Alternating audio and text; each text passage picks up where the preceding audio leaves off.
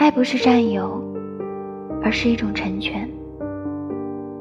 不管今生遇见了怎样的情缘，也无论爱与被爱，彼此能够遇见，就是上天注定好的缘分。被一个人吸引，首先看的是眼缘。一旦爱情使得彼此之间变成小心翼翼的撕扯，关心变成了束缚和互相伤害的导火索。放手，或许是最明智的选择。